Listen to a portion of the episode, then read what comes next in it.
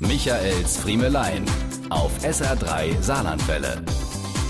Sind Sie nicht der vom Flohmarkt? Genau, der bin ich. Und ehrlich gesagt freue ich mich darüber, dass ich dieses Sprüchlein ziemlich häufig zu hören bekomme. Denn der Flohmarkt im SR-Fernsehen, der ist ja nicht nur Beruf, der ist inzwischen so ein bisschen Hobby geworden. Insofern freue ich mich genauso auf Samstag, wenn endlich die Sommerpause rum ist, wie viele unserer Zuschauer, die ja inzwischen aus allen Teilen Deutschlands kommen.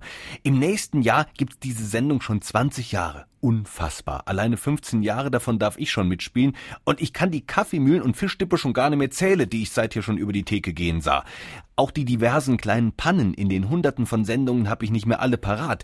Jedenfalls habe ich schon eine Menge an Porzellan mit dem Hintern abgeräumt und die ein oder andere Telefonpanne durchlebt.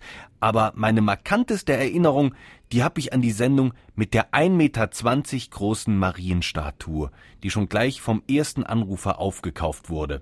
Keine zwei Minuten später hatte ich dann eine liebenswerte ältere Dame am Apparat, die auch genau diese Statue kaufen wollte.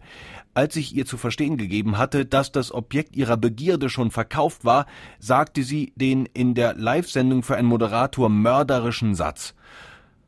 Oh, Herr Friemel, wie schad. Ich han so schöne große Grott, da hätt ich gut drin gepasst.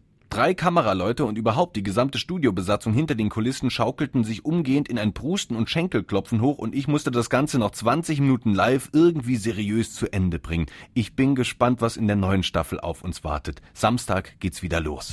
Diese und mehr von Michaels Friemelein gibt's auch als SR3 Podcast.